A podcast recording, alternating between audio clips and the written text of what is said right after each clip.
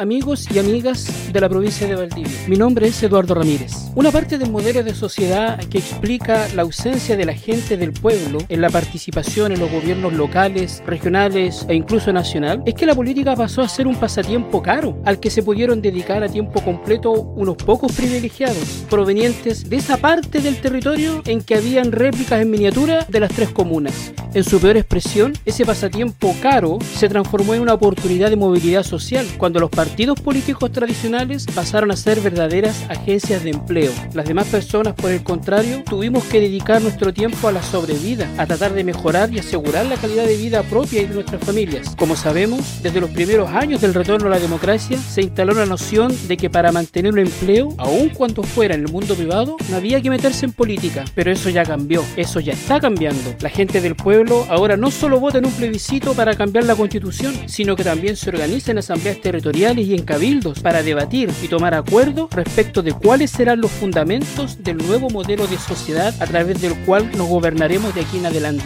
La gente del pueblo está recuperando la política como una actividad libre, soberana y constituyente para construir el Chile que nos merecemos